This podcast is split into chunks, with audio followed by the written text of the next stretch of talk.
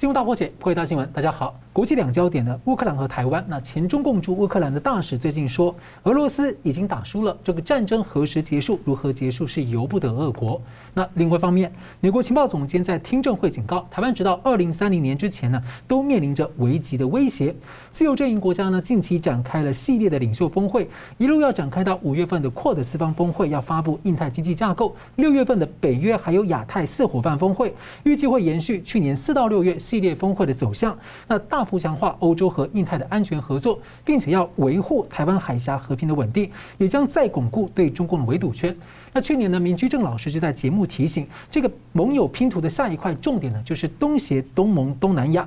那么如今，东亚的韩国跟菲律宾政局变天，而美国国务院呢又大改了这个印太的重要枢纽。对台湾的关系文件，这是否预告印太战略将会进入新的阶段？同时间呢，美国拜登证实要考虑调降对中关税，这对全球供应链的重组还有贸易战有何影响？另外一方面，中方习近平的传闻遭遇软性政变，要如何解读？而中共极端的清零防疫，白卫兵让百姓呢感到犹如文革重现，又传出中共呢要组建所谓的法理斗争民兵排，二次文化大革命即将来临吗？那中共让饥饿游戏的极端防疫下呢，上海人喊出了一句话，叫做“这是我们的最后一代”。这样的话，绝望，那究竟是躺平或者要抗暴？我们介绍破解新闻来宾，台湾大学政治系名誉教授明居正老师。呃，主持人好，江龙兄好，各位观众朋友们大家好。资深政经评论家吴江龙老师。啊，主持人好，明老师好，各位观众大家好。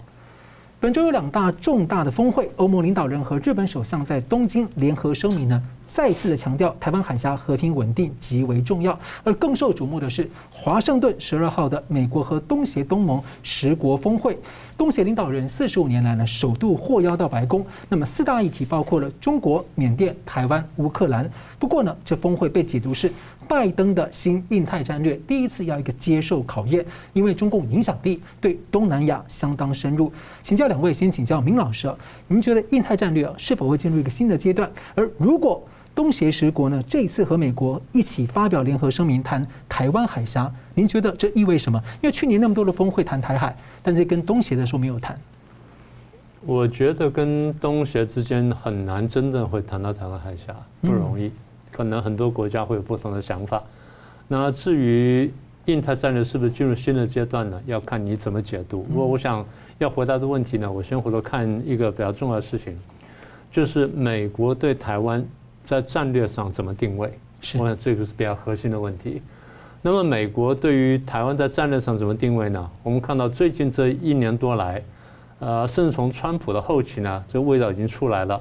当然，拜登把它讲得更加清楚一些。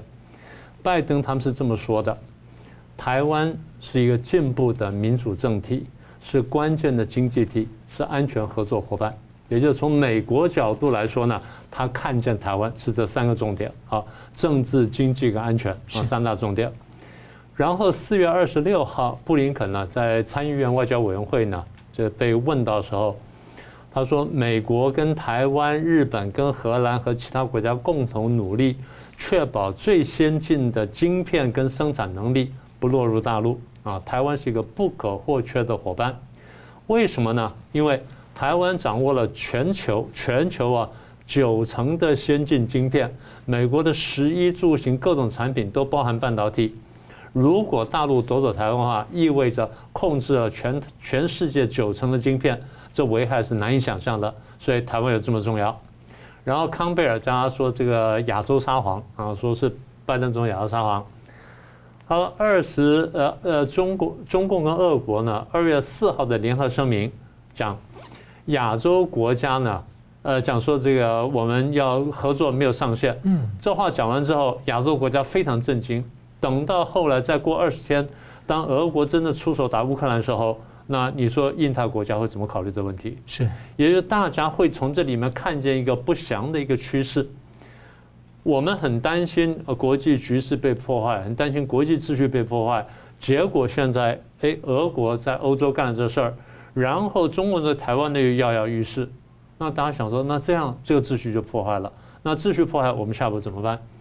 所以你刚问说，这个到底亚太地区会有没有什么样的变化？会有一些变化，大家会关切这个局势的变动。所以美国出手干这事儿，这也是我们去年提醒大家，美国的这个动作，包围中共动作，或者说对抗中共动作，一步步一定会推到东南亚、东协等等。是，但是推到什么程度我不敢讲，为什么？因为东南亚所谓东盟十国呢，内部分歧非常大。嗯。里面有各种各样的这个呃历史的仇恨、地缘政治仇恨、宗教仇恨，然后战争仇恨，然后还有各种各样的这贸易这种因素，所以跟欧洲国家那种相对同文同种来说呢不太一样。呃，这就为什么我们一直觉得亚洲国家形成那么紧密同盟不是那么容易的事情，更何况他们面对一个中国大陆，中国大陆对它既是安全的威胁，又是经济的来源，所以它的取舍很困难。这就是为什么我讲，东盟的十国要对台海要发出一个强而有力的声明，我觉得比较困难。我不说完全不可能，但是比较困难。好，拜登呃十二号要跟就是这两天了，要跟东盟国家呢要开峰会，然后谈亚太的问题。你刚刚提到，然后在完了之后，再过大概一个礼拜左右呢，要来到亚洲跟日本跟南韩呢。谈事情，那么也就是延续我们前面讲的，不管是呃澳英美同盟啦，或者说四方会谈啦，或五眼联盟等等，也就是针对中共的扩张呢，大家怎么去应对呢？要有一个比较强的共识出来。美日之间当然没有问题了，现在就是新的这个南韩总总统呢尹锡耀，那到底他们要采取什么样的政策，然后怎么样合作，合作到什么程度，这些大家都要努力争取当中。所以这是我们看到第一点，第二点就是，请各位注意，这几天呢，其实亚太的海域很热闹，对，有四艘航母来到这里，美国两艘航母过来了，临港号、雷根号，然后日本的出云号，加上中共的辽宁号，除了日本出云号是这一条船出来之外，其他都是这个战斗团、战斗群，所以兵力是非常大，大概大概四个加起来呢，几十条船，呃，他们不是要打仗，而是。辽宁号出来演习，然后这些呢就在这边看着说，你到底想干什么？也就是大家真的担心，如果俄国在你们打乌克兰打得你中共真是手痒，你想动台湾的话，那我们要发出一个讯号给你，我们让你知道说你不可以再往下走。好，那再来就是刚刚讲说欧盟不是有有领导人来到这亚洲了吗？我们先看到就是欧洲理事会的主席米歇尔。跟欧盟委员会的主席那个冯德莱恩都来到这里了。冯德莱恩讲话呢，特别引人注意。他说，印太是一个繁荣的地区，但是也是个紧张的战区。紧张的战区。紧张的战区，一个 war zone。还没打仗就讲战区了。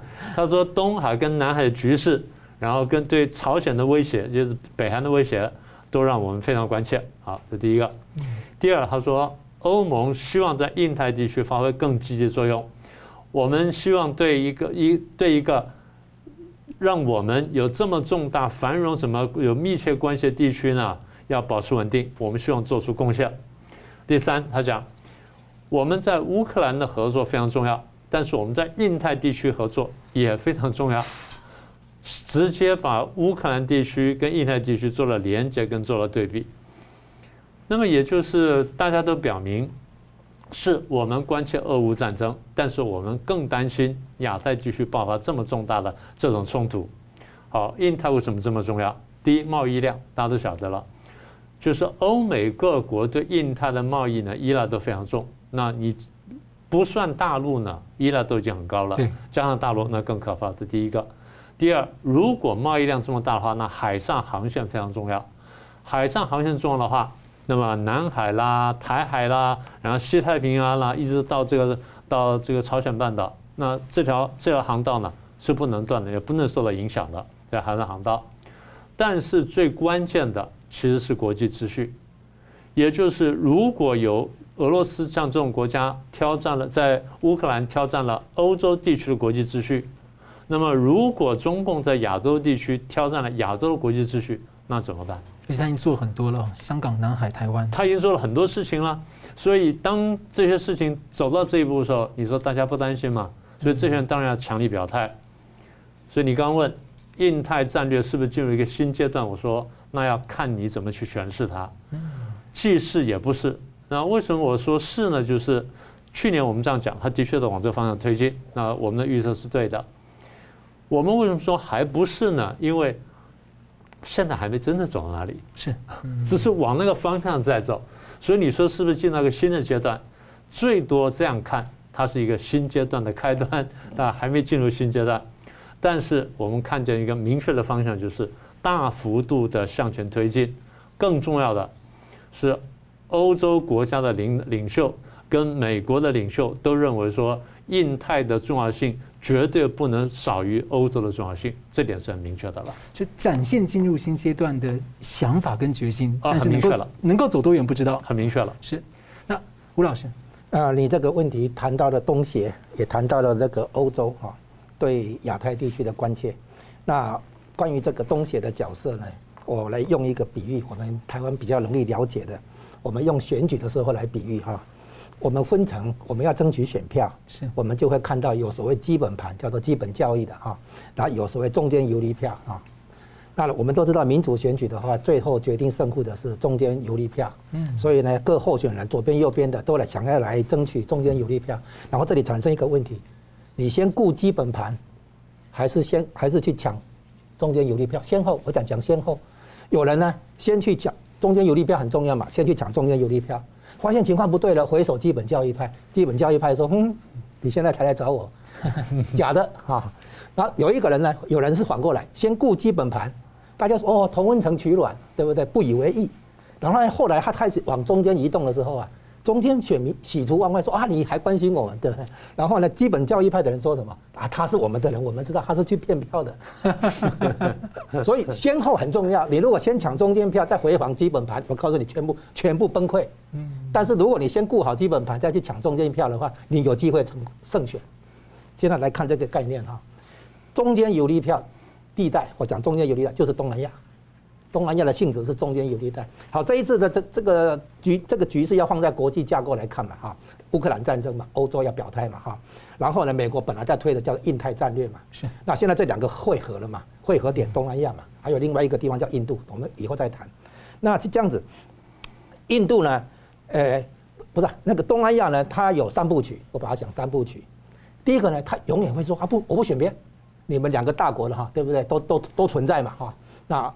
我不选边，这第一阶段，就是左边也做生意，右边也做生意，两边都示好，不想得罪任何一边，在那不选边，貌似中立，但是其实有些人比较偏中国，有些人比较偏美国啊，这样子，那是第一阶段。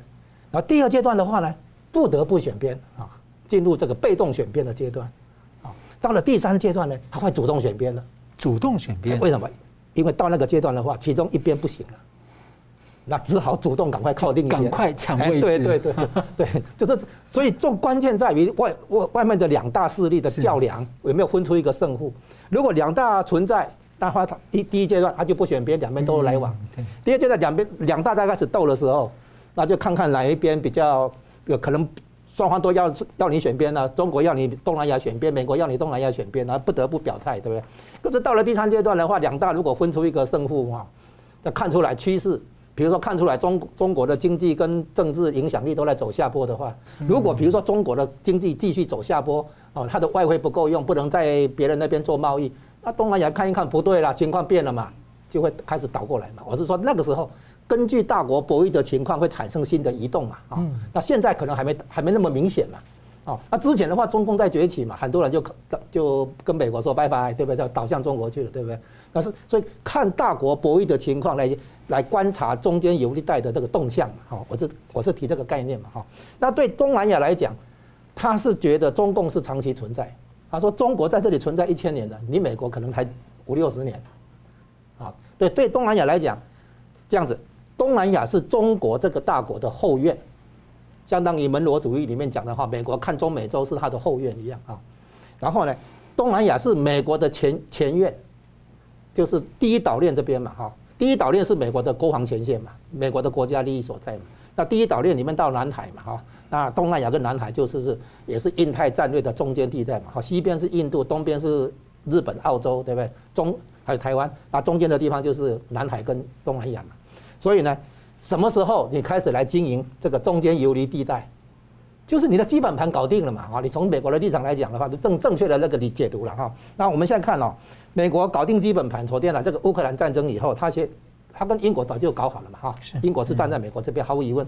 然后呢，因为在欧洲嘛，所以亚洲这边的日本、澳洲比较后后来才反应嘛哈。日本跟澳洲也站站在这个支援乌克兰这边的立场嘛哈。好，这个是基本盘，铁票了，搞定了。接下来呢，德国、法国，啊，这欧洲那边的德国、法国看到俄国好像不，俄国的这个呢军事表现不行，德国看一看，法国看一看，不行了，赶快站队站回来美国这边啊。这个，所以有一些人本来是属于比较比较中间或者比较偏中间，有些人表面上在美国这边，然后是也稍微偏中间一点的。现在看俄军表现太太差了。今天起来看我倒过来，如果今天俄军表现很好的话，你看看德国、法国是什么态度？哦，只有可能只有英国会坚定站在美国这边了，对不对？哈，你现在看，所以呢，很多人会随着进展啊，这个这个俄乌的这个进展啊来选边嘛，哈。那现在美国这个看透过乌克兰那个在俄军的入侵这边挡住了以后，那德国、法国就慢慢的靠过美国这边了嘛，哈。好，把搞定了这些所谓基本盘、基本教育派之后，现在美国开始来到东南亚经营东南亚。就是在开始搞定中间游离地带了，你要看看这个时间顺序这样。所以像日本呢，还有一些欧洲国家还帮美国来拉票哎。啊，对，日本跟日本本来就是美国的这个铁杆的啊，英国英国跟日本都是美国的铁杆的，一个在亚洲，一个在欧洲。那现在澳洲也被美国拉过来，南太平洋这边也是美国的铁杆，这三个是肯定没有问题的啊，都有正式的同盟了嘛，都是都有正式条约的嘛，而且他们也本来也就合作的很好嘛哈。然后所以现在美国要延伸出去，抓好德国、法国，对不对哈？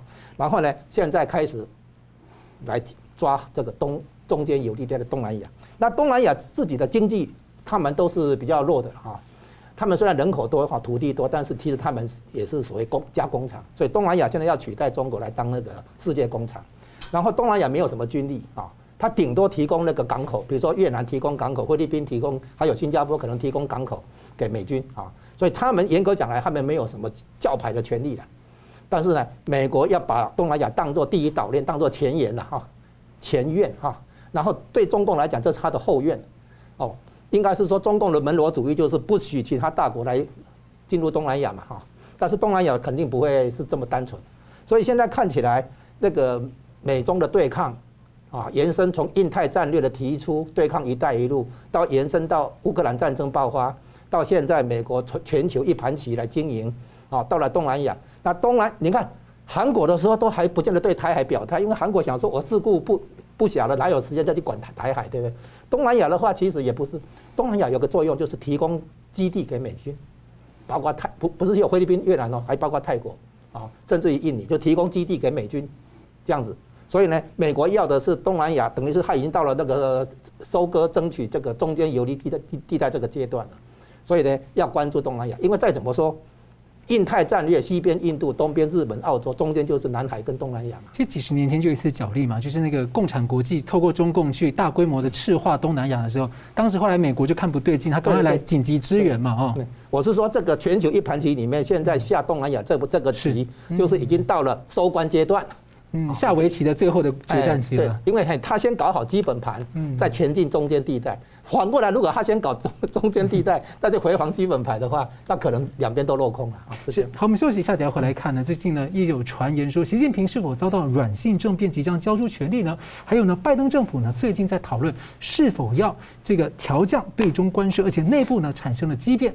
那美中会进入一个新变局吗？我们怎么看呢？休息一下，马上回来。欢迎回到新闻大破解。自由阵营的系列领袖峰会呢，正在一路上，而美国带头呢，把中共列为最大地缘政治对手 （rival）。不过呢，美国拜登总统最近证实，正考虑要调降、取消之前的对中关税，要借此改善通货膨胀的问题。而外媒披露呢，拜登政府内部呢有激烈的辩论。先请教吴大哥，就是这可能会影响到呃如何影响全球的供应链重组，还有这个长达四年多的贸易战，那进一步会怎么影响美中的关系走向？哎，这个所谓关税问题哈，这个其实是的确值得辩论，因为这里面很吊诡。首先哈，我们要讲这个关税并不带来这一次的通膨，这一次的通膨其实不是关税，为什么？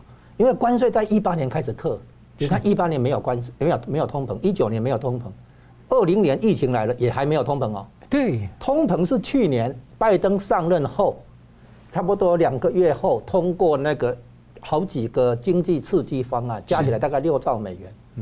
那个时候，整个原物料行情预期需求会暴增的，还有油价油价上涨的问题。原物料那个时候还没有油价，后来有，就是跟紧跟着油价哈，是因为都是疫那个因为疫情，当然疫情本身带来一个供应链那个短缺问题嘛，运输物流出问题。可是呢，我们去看观察通膨的那个走势，你会发现为什么呢？就是说拜登通过那些经济刺激方案之后，才开始冲上去。为什么？因为之前那个货币量化宽松。是提供好的借贷条件，欢迎你来借钱，但是你要有抵押品才能借钱了哈。财政刺激不一样，财政刺激是政府直接推动什么基础建设啦、家庭补助啦，一大堆的钱直接打入实体经济。所以之前量化宽松的时候，为什么要通膨？十几年下来都没有通膨，对不对？为什么？因为货币没有真的进入实体经济去媒介消费跟投资，货币大部分的就是所谓多花的钞票。是在商业呃金融部门堆积，商业银行放在中央银行当做准超额准备金，宁可去赚那个超额准备金微薄的利息，都不肯放款，因为呆账嘛，因为有风险嘛，对不对？那个金融海啸啦，网络泡沫后了，这这个银银行都担心放款出去会变呆账嘛，所以保守的很嘛，不敢贷款。你给我保证，我有超额准备金，我一样不做信用扩张，所以呢，没有通膨。这很奇怪的现象，就是大家觉得理根据理论经济理论不是应该理大印钞票不是应该有通膨吗？没有，那财政刺激不一样，财政刺激是把实购买力打入实体经济，哦，这下子大家马上，所以金融界的人都不跟你讲这个事情，现在他们他们自己马上知道哦，这样子会有通膨，所以通膨马上起来是这样来。然后呢，原物料走高以后居高不下。谢谢老师，这样的话资金使用效率会有差，对不对？因为如果是量化宽松的话，我的那个资金使用的成本，我会自己想办法找最好的出路。你钱是硬塞给我的，我反正我就花钱就好了。不是，因为对商业银行来讲，它那个所谓大印钞票，严格讲这个是错误的说法，应该是扩张信用，不是大印钞票，它是。那个透过商业银行有超额准备金去放款，然后这样才增加所谓整个那个银根是这样来的。可是商业银行保守啊，开玩笑，我现在开上一大堆，对不对？收不回来怎么办？对不对？所以，所以我说，在货币刺激的年代是有大印钞票，但是没有啊有扩张信用啊，但是没有通膨。可是呢，拜登通过的财政刺激方案是要直接政府出花钱呢。直接把购买力打入实体经济，这个时候才引来原物料的那个上涨，然后再叠加上你刚刚提到的油价，然后通膨起来。就是俄乌战争之后，不是油价走高，天然气走高，然后呢，粮食、农产品、小麦、玉米这些走高嘛？哈，这些是在原来去年下半年已经走高的通膨上，再去增加通膨的压力，就是雪上加霜了。就是原来通膨已经起来，是去年下半年已经起来了啊。那今年的话呢，这个。根据因为那个乌俄乌战争的结果是让通膨已经起来的通膨恶化，通膨不是俄乌战争才才才有才来的，大家要注意哈，是去年已经在已经有高通膨了，啊，那二一年的下半年已经有了。啊，好，所以呢，这个通膨不是关税带来，而是财政刺激方案啊带来，那拜登掩饰这一点，说我降关税可以对诶减少通膨。问题是，所谓关税通膨的观念是说，输入性通膨，我进口的东西有涨价，叫输入性通膨，所以我降关税这一部分可能管用。问题是这一部分不是美国通膨的重点啊，对不对？所以他只是在掩饰他那个经济刺激方案带来通膨。不过也没关系了。现在我们看，美国如果降关税的话，是不是有换到交易条件？否则我美国凭为为为什么要单方面那个示弱？你降关税就是在对中共示好，也等于示弱哎啊？那你有必要付出这么大的政治代价吗？所以这里面，除非你说你在对中共内部某一股力量发信号，你做了某些事情，交换条件，我降关税配合你。哎，如果你们把习，比如说你们把习近平换下来，我这边降关税配合你，说不定有这种交易，我们不知道吧，对不对？但是你要想想看，美国如果对中共示好的话，政治面来讲，你一定要交换条件嘛，不然我美国凭什么是自己把关税取消或者降低？哦，是这样，然后再来。关税的那个取消呃、降低了，不是取消，降低哈，是主要是说它选有选择性，就是说如果美国的进口商一时还找不到其他替代来源的部分，那个这个部分调降，那如果有其他替代来源的部分不调降，啊，所以这样的话对美国来讲是的确也可以考虑，是这一点，就是说如果你进口商找不到其他替代来源，然后我克关税的话，你可能会受伤，那我这个部分调降，那这个部分的话应该影响不大，然后呢？有影响了哈，当然我是说影响可能没那么大，但是一个关键是其中选举到了，嗯，所以呢这个时候调降关税可能对某些进口商来讲算是一个政策买票啊，用我们的话来比喻了啊，是这个样子。所以呢关税调降影响主要的是没有办法在中国之外能够安排替代来进口来源的这个部分会调降，那这个调降的话，有利于美国进口商跟消费者。这个部分可以把它看成是政策买票，因为选举到了。但是万一他如果他放得更宽的话，那可能就有不同的意涵了。啊，对，如果他是比如说，呃，很多产品都调降，甚至于有些取消，那么我们就要问嘛，你的政治意涵，你付出这样的政治代价，到底你得到什么？你现在看美国会这样随便让步吗？应该可能性不大啊。那所以为这就是为什么拜登政府内部有激烈辩论嘛？因为你这个不是单纯的经济操作而已嘛，你还有政治层面嘛，嗯，的含义嘛。好，那我们结论就是，美中的关系是一个长期消耗战。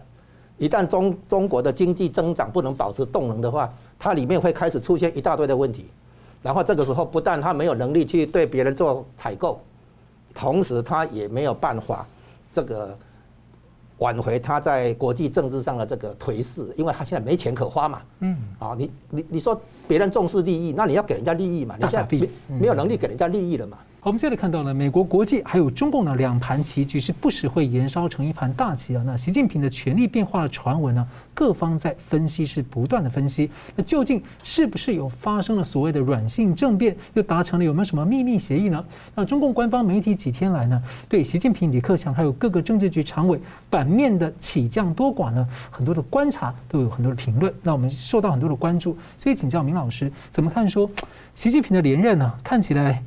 诶，好像不知道，那还有这个怎么会怎么联动美中关系呢？呃，他会连任会不会出问题啊？就我们一直在提醒大家，他的连任不是万无一失的，他连任是有风险的。我们从去年就一直跟大家这么提醒了。从习近平自己来看，从他的政敌角度来看，习近平一直是处于一个内外交困的局面，这是我们不断提醒大家的。我们现在再说一次，它外部碰到的问题呢，贸易战，嗯，美中关系的恶化，南海问题的冲突，新疆问题、香港问题、台湾问题，整体的人权问题跟战狼外交，再加上这次乌克兰战争的表态，啊，这是外部的。内部呢，经济不振，然后金融的开始短缺，失业问题上升，社会动乱跟派系斗争。所以从习本人来看，跟从这个挑战者来看。他都面临了各种各样的问题，这些问题呢，从习看他也知道，从反对者来看看得更清楚。你有误判，你很多地方有误判，你对内对外都有误判。你如果有误判的话，误判这么多，把国家搞成这样子，内外都搞得这么焦虑，然后这么紧张，你凭什么再继续干下去？你凭什么可以再连任？你凭什么可以打破两任的规矩，还干第三任？这是反对者一定要提的问题。反对者就算不明讲，习心里晓得你们会这样讲我，嗯，所以我必须要回应。也就是我习近平必须要告诉他说，我有决策能力，我有领导能力，然后我连任没问题，会让大家更好。那现在更加直接的两大质疑，一个就是防疫，你的防疫，你的清零影响到了民生，影响到了经济，然后李克强也不断的提醒。然后这个乌克兰战争，你的表态，你前面这种不管是明表态或暗表态，国际上呢都把你搞跟俄国搞搞在一起了，又把乌克兰问题跟台湾搞在一起，让我们中国呢面对台湾都不能做任何事情。所以对政敌而言，他们攻击习近平有各种各样的理由，习近平就必须要维护说，我这些事情怎么可以把它处理得更好？其实责任不在于我。更大的关切是，他们看见了，当俄乌战争打到这样，然后欧美对于俄国的高官跟高管跟这些大大财团、这些大寡头都已经制裁到这个地步的时候，那这些心里会想：万一他们也这样制裁我们中国的这些寡头或者这些大官或者这些人，那我们怎么办？我们还能容忍习近平这样再搞下去吗？所以他们现在低估这件事情的时候，心里习近平当然知道他在低估。这就是你刚刚讲的政变传闻的基础。嗯，所以我们一直提醒大家，习近平的执政不是像外面宣传的那么强大，那么万无一失，万无怎么样的，不是这样的。他一定是有一个核心的内涵在那里。这内涵就是大家认为他执政的到底好还是不好。现在我们听到这个软性政变的方针呢，有这么几句话：提前交权、到站下车、平稳过渡、不追责任。就算是真的话，你觉得习近平能接受吗？中共党内斗争哪一次不是见血的？哪一次不是刺刀见红？习近平会相信说，我下台之后平稳过渡，不追责任，我把你们这么多人的财产都动到了，然后抓了这么多人下坐牢去了，然后下去之后你们说哎不追责任，我能相信你吗？习近平是不太会相信的。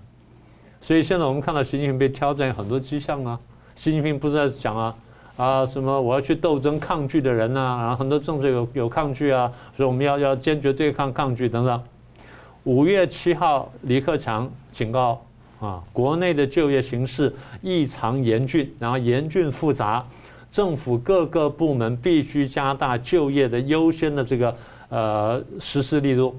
这话讲的没有错，以国务院总理而言，他应该讲这话，但他的话有两点引人关注。第一点就是他的话呢非常恐怖，非常严厉，是过去罕见的严厉。这第一点。第二点。他又一次没有讲清零是对的，不是说他不他讲或不该讲，而是在这个时候，在政治正确来说，他应该讲我们要清零，但是我们关注就业、关注经济等等，应该这么说。但他第二次又没有讲，显然不站队。显然他，所以大家就挑出来说啊，他又没有讲清零，嗯，是这样子。因为政治正确，就是你要先把清零摆在前头，拿着当这个帽子，然后再往下讲你要讲的话。然后你都不讲的话的时候，大家就认为啊，你其实是没有讲清零，大家会这样解读。好，那所以现在大家争什么呢？一个就是争习近平到底能不能连任，一个争的是李克强在下一任政府当中扮不扮演角色。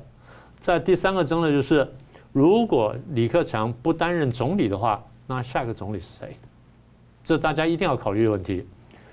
现在大家传说习近平喜欢李强，所以李强在上海呢被攻得焦头烂额，这是必然的。因为按照中共斗争逻辑而言，即便是习派呃习派以外的人当会攻李强，因为我们要把习派攻到。习派的人也可能攻李强，因为他们想要李强这个位置。嗯，所以大家都要攻李强，李强必然变成众矢之的。这是他去上海的时候，我就这么说的。啊，那么现在外界说李克强支持汪洋啦、胡春华啦，因为两个都是共青团，是不是这样？我们不知道。但是在共青团一百年开会的时候，习近平去去念演讲稿，脸色阴沉，没有任何喜色，没有任何东西，让他讲说我们要培养的共青团人呢，不是狂妄分子，也不是风头主义者。这话是很重的话了，跟过去讲高位截瘫啊什么是一样的。你再仔细看，习近平最近呢抓军队抓得非常凶，然后报上有多篇文章，习近平出来讲啊，军中啊怎么样怎么样，讲话口气不过去要要平稳很多，哎，像像什么呢？像是安抚军人，嗯，像是安抚跟拉拢军人，而不是在打击军人。但他对有一批人打击非常厉害，政法系统打击非常厉害。所以我们把这些连串起来看，再加上我们一直提醒大家。在中共每一次大会，尤其十年大会要换班的时候，换班换届换血的时候，大家争位置争得非常激烈，那斗争就特别激烈。从去年我们就提醒大家，大概今年呢，从春天开始到开完会这为止，这段时间会斗得非常凶险，这几个月或者最凶的时候。所以这些问题呢，不是孤立来看的，我们都可以拼起来。好，最后回到你的问题。软性政变有没有发生？我们不知道，但挑战是真实存在的。那它跟美中关系会有一些联动？必然有，就是刚才江龙兄说的，呃，美方推的这个什么轴心法案等等，是不是其实跟中共讲，你们把习打下来，我们来好好做生意？这完全有可能。哎，我很快补充一下，就是啊，这里有一个很有趣的问题，也是理论性的问题，就是一个专制政权。当他终于政策出了差错，叫做出现经济灾难的时候，他会出现一个典型反应。本来这个哈国内外的这个专制政权都会有这个问题，就是你碰到经济灾难的时候，那怎么反应？那恰好中共自己就提供一个潜力，就是那个毛泽东那个时代，三年灾害以后大饥荒饿死人啊，五九年到六一年那个那个那那个那一阵子，然后你去观察一下毛泽东的那个对策，很可能就是习近平现在的灵感来源。啊，第一点，毛退居二线。哦，他还保留军委主席，啊，退居二线。现在习近平也是打算这么做。我我现在经济出现问题嘛，哈，我习近平退居二线，这第一个。第二个呢，等于是以退为进，等引蛇出洞，看看谁跳出来反对我。然后将来呢，学当年毛泽东，毛泽东后来不是发动文化大革命，把那个党内政敌都把他斗倒嘛？所以呢，习习近平有可能哦，算是那个先让先退让一下，以后再把权力拿回来。所以，因为习近平的确以毛泽东做模型哦，做榜样，所以碰到经济灾难的时候，他有可能他的反应模式很非常可能会学毛泽东当年的做法。所以这个以退为进哈，诶，还是有有那么一点可能性，但不完全，因为现在的说法是李克强接总书记做一届，国务院总理呢是王岐山出来，跟西方关系很好。整个重点在于解除美国对中国、对中共的那个可能的资产冻结这个事情，哦，向西方示好，向美国示好。好，我们休息一下，等下回来看这个最近这个疫情百卫兵啊搞得天怒人怨啊。但是最近呢，中共还要再组一个所谓的法理斗争民兵，真的二次文革即将来临吗？我们休息一下，马上回来。欢迎回到新闻大破解。中共体制呢，就犹如韩剧这个鱿鱼游戏，而现在上海呢，就在上演像饥饿游戏这样的电影。而中国大陆呢，最近热传的最新的热剧是：这是我们最后一代。谢谢。这句话呢，是来自一段影片中，有一个白卫兵啊，就是大白防疫人员。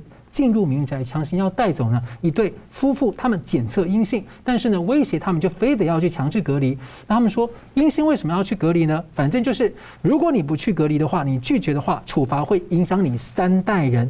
这时候呢男子就回应了：“这是我们最后一代，谢谢。”那这样的一句话呢，就像短短的，但是在网络上呢，意外引起很大的共鸣跟回响。其中是绝望，是躺平，或者是一种反抗呢？那大白的防卫兵、大白的白卫兵这样的极端的措施啊，已经引发了大量的非人道、次生人祸，激化了很庞大的民怨。最近又有所谓的入室消杀。爬窗啊，闯门啊，进入民宅，所谓消毒毁坏财产，让很多人呢就联想到了像以前文化大革命红卫兵的荒谬。呃，网友说呢，当韭菜的住家呢，现在都成了韭菜盒子了。那最近呢，中共啊在多个地方又通知组建所谓的法理斗争民兵排。那另外呢，还有另外一个动作，就是呢，最近民众啊从国外回国的时候，进入海关的时候，海关人员就把他的护照，甚至他拿的美国、加拿大的绿卡，直接把它剪掉，也不提供书面的证明，就这么剪掉了。而且当局又宣布要严控所谓的非必要出境。那么，请问这个吴大哥，这到底是怎么回事？难道是中共要准备二次文革吗？呃，你提到了这些现象哈，确实非常罕见，而且也非常不合理，也不人道，也不科学。啊，也也不讲法律程序了哈。那这里看出来，我们之前在这个我在这个节目上提到说，这个极端清零政策啊，说说它既不科学也不人道的时候哈，我们考虑到分析到有可能有几个效应后果。那不晓得他心里面强调哪一个哈？比如说那个把上海这种情况当当做是战争状态的一个演习啊。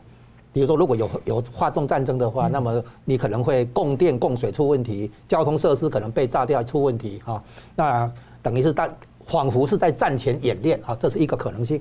另外一个可能性呢，比如说让供应链断裂啊，断裂，因为这个上海的那个船只啊，在外海不能进来卸货载货，整个全球供应链哈出问题。我说倒打西方一把。啊，就是你要我脱钩，对吧？我主动脱钩行吧，对不对？然后让你们看看你们通通膨啊，对各各方面出问题，你吃得消吃不消，哦，有这种可能，这个效果，对不对？哈，这个西方国家感受到供应链断裂的这个冲击啊。然后后来我提到，就是那个检验地方官员的忠诚度，我这个政策不合理，你执不执行啊？然后因为现在是换届嘛，啊，要二十大嘛，很多地方官员可能都。不论好好坏的啦，不管的啦，执行上面的交代，表表忠了哈，对不对？这样子，最后我们说啊，逼上海人顺从，啊，我不合理啊，你听不听党的领导，对不对？好，这个这个意思。其实历史上很多这种事情的中共啊，我是说我们列举一些可能产生的效果啊。是是。现在看起来，最后这个最重要，逼上海人顺从，或者再用用另一个方式讲，检验上海人的奴性到什么程度。我今天这么不合理，侵犯你的人权、自由、财产等等了，你反不反抗？上海人连合理非都做不到哎。我们讲香港的合理非，和平、理性、非暴力，是上街抗争以后，我和平、理性、非暴力，我不丢石头啊，有没有？我我我不丢那个什么汽油弹什么。上海人连上街抗争都没有哎，他只是在房间里面敲锅子。所以呢，从中共当局。来考虑，就最重要的一件事情就是维持政权稳定嘛，好，那个保保保政权嘛，保党嘛。嗯。所以呢，他们最怕的事情就是我现在出了乱子了，我政策出问题了，你们会不会造反？中共最怕的是这个嘛，造造反嘛。造反的话怎么弄？上海人算是什么最大的城市、最国际化的城市，所得水平也最高的、最精英的，对上海人都敢这么粗暴下手，然后看看测试一下你们反不反反抗嘛？发现没有，你们只是敲锅子叫一叫，然后大量的武警穿着那个白色的衣服，叫做白卫兵的进去，对不对？以防疫消毒为名，侵犯个人自由，侵犯这个人权，侵犯这个财产、私人财产，破坏这个破坏那个，限制这个限制那个，这样搞。算是相当不合理的事情，既不科学也不人道。我讲过了，就很像以前文革，就直接闯进去，所以打砸抢。结果对啊，结果上海人的反应是什么？中共在测试这一点。上海人的奴性如果够高的话，他现在就敢剪你的护照，剪你的绿卡。从这里已经看出来，中国人对于专制政权已经到了几乎是就是没有办法了。所以现在习近平搞这么东西，搞搞这么极端哦，他在讲什么？他在讲说：“你们别逼我，你们再逼我的话，我什么事都干得出来。”好，然后呢，老百姓在讲什么？老百姓说：“你你不要逼我，你你再逼我，我什么事都干得出来。”好，现在双方中共在上海的这个实验啊，已经到了一个算是这个平衡快要被推翻的地步了。这是一种另类的恐怖平衡，大大家大家都带不撑不下去了啊！习近平撑不下去了，开始那个荒腔走板的行为都出来了，政策都出来了。这叫做为人民服务吗？中共的这个党本来是为人民服务的哈，为了这个完全反过来。嗯，这样说。现在是根源在于中共是一个一党专政嘛哈，然后呢，他用权力来思考，整个讲的是权力的逻辑，用权力来看经济，用权力来看社会、看文化、看国际关系，全部是权力的逻辑。简单讲就是监控社会监控，你听不听我的，接不接受党的领导，就这么样。党的领党的领导如果有错，你接不接受？党的领导如果不科学不人道，你接不接受？是权力的逻辑。然后呢？为什么？因为以前我们在西方国家讲市场经济的时候，是资本主义，这资本是控制生产工具，所以有了资本以后，资本家可以去剥削压迫劳工。那个马克思的《资本论》这么说，对不对？可是，在共产国家里面，他是用权力控制资本，然后呢，权力就可以控制劳动力了，剥削劳动力了。所以，共产党变成比资本家还剥削、还压榨那个底层的老百姓。因为他用权力来控制，不是用资本控制。西方国家是用资本来控制，对不对？那还可以谈，还有交易的条件空间。共产党不是的，我有权利，你没有权利，你听我的。他是统治者，你是被统治者，这个关系绝对不能被挑战。所以呢，他不管做什么荒腔走板的行为，啊，那个他在意的是怎么样保党保政权。所以他要对付的，他整个经费花的最多的叫做维稳，对不对？养了很多军队、武警、公安。然后呢，现在可能是派武警进去，穿着白衣服，号称要消毒，其实都是在维稳。那我再请问一下，现在中共有些地方哦，就出现了所谓要筹组所谓法理斗争民兵牌啊。那这个是怎样？是因为这个防疫搞出很多民怨，他准备后续要这个压制，以民兵就是挑动群众斗群众，或者说他是在为之后可能内斗扩大之后，他在做准备？我觉得是后者，就是为以后的内斗开始做准备，因为。我觉得这个说法成立，就是习近平一直以毛泽东做模模型啊，做做那个参考的范例。毛泽东当年怎么做？你刚刚讲的文化大革命就是发动群众斗群众，对不对？然后把刘少奇、邓小平那一股势力把他干掉了啊，然后后来还连带的干掉那个林林彪，对不对？啊，那所以整个共产党的逻辑都是先抓住权力，再透过权力去取得各种利益，包括藏在海外的资产。现在被轴心法要来处理，对不对？一样。所以共产党人的思考是逻权力第一，啊，然后呢，什么经营啦、管理啦、资讯啦、电脑，那个都那个都后面，啊，抓住权力就要表现出你有监控的权利，啊，你能够监控社会监控，然后呢，你要过你你在乎的是老百姓会不会起来反抗，啊，所以他们在上海的实验证明，如果上海人都这么奴性的话，那其他地方不用讲了，可以放心了，所以。好的，我们接下来看到呢，最近呢，这个中共非常在意的一件事情啊，就是美国国务院在五月五号呢修改了美台关系事实文件，就默默的修改了。而新闻呢，一直到九号、十号才出来，中共也这样才回应，然后痛批美国呢是掏空中共他们的一中原则。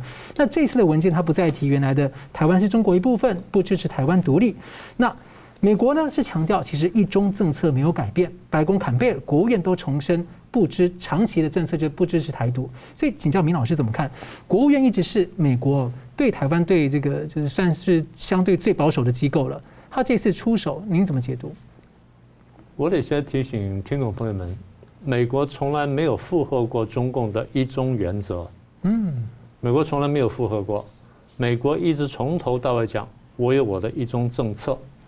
他比较早版本的一中政策呢是这么说的：台湾海峡两边的中国人都认为只有一个中国，美国对此不持异议。台海两边的人都认为只有一个中国。美国不持异议，也就美国对这个问题我没有立场。哦，啊，这第一点。第二点，美国唯一讲清楚的就是，美国希望台湾问题能以和平方式解决。但在前两年呢，日本首相到美国去，然后双方发了声明，他们讲说，我们希望看见海峡两边问题能以和平方式解决。这语义是不一样的，一个是台湾问题。和平解决，一个是台湾海峡问题被和平解决。台湾问题就是台湾是问题，台湾海峡两边的问题就是台湾跟大陆都可能是问题。看谁了？看看是谁了？是啊，所以那个话是有深意的，但这个话呢，后来又比较少提。但既然出来过一次，我们就要注意。刚刚你不是讲说，呃，他们修改了一中的这个内涵吗？中共是这样看，美国的确是有修改，那为什么会这样子？我先把美国的底线再说一次。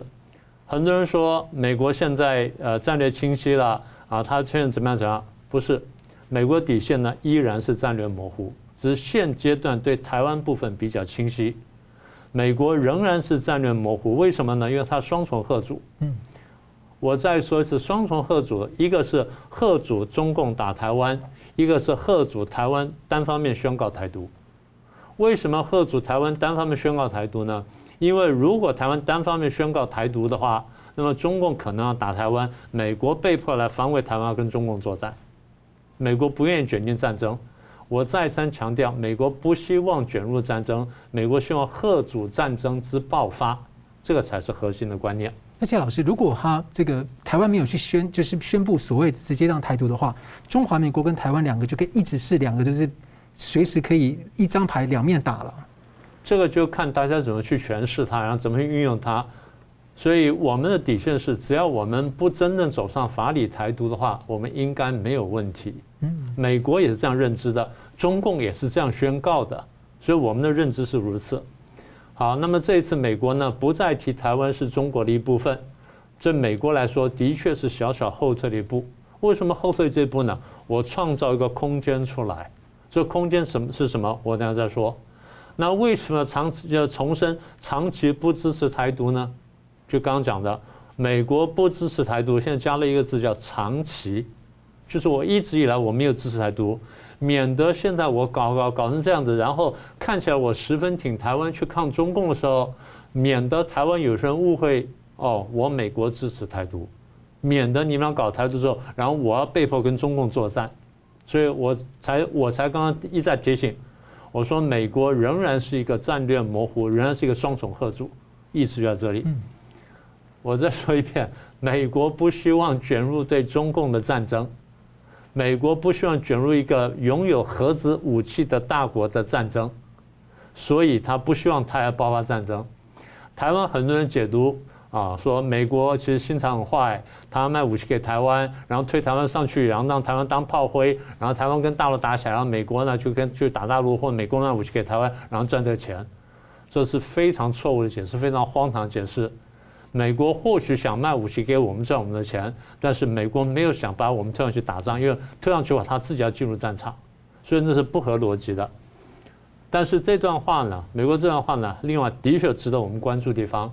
他的话里面加了《台湾关系法》跟六项保证。《台湾关系法》是美国一向讲的，因为当双方呢，美国跟中国双方谈谈这个问题的时候，中共呢言必称三个公报：上海公报、建交公报跟八一七公报。美国讲三个公报再加一法，《台湾关系法》，这是长期来的说法。但是在这个八一七公报之后的不断的有参众议员去跑去游说雷根，跟他讲。你犯了错误，因为你这样出卖了台湾。雷根原来还抗拒，最后呢被人家想讲明白了，听懂之后，他说：“那好，我增加一个六项保证，啊，什么军售没有期限啦，不跟中共磋商啦，然后不会修改对台湾立场等等六个保证。这六项保证呢，一直让传传下来，传到前几年才真正成为美国的法律，公开了，公开了，就是明确说这是我的法律。所以当美国，我相对来说，美国是一个比较守法的国家。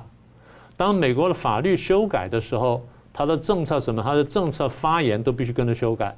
所以严格说，国务院现在改这个文字呢，改的晚了。嗯，他应该前两年就应该改，因为法律已经通过了，你就应该照着去改。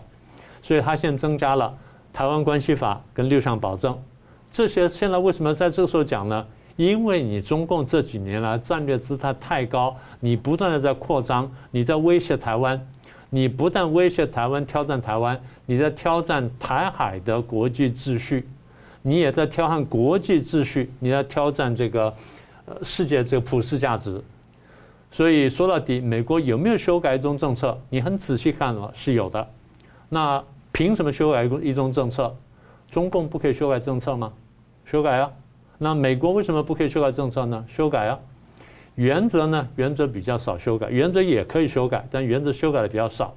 所以一般而言，我们讲政策可以修改。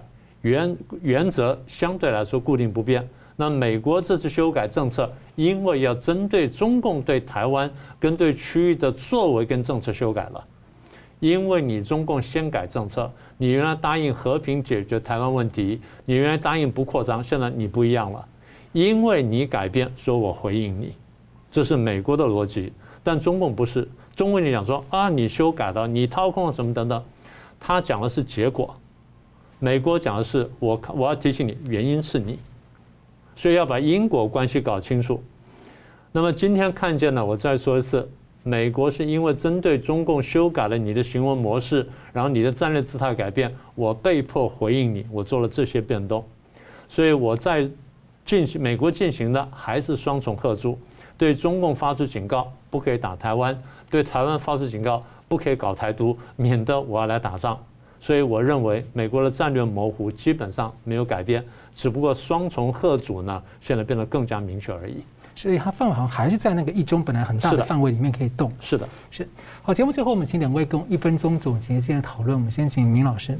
呃，印太战略呢是有一些改变，但是你说是不是进入一个新阶段呢？这个我们还不敢讲。不过乌克兰战争呢，的确让大家对印太的情势呢有了更多的关切。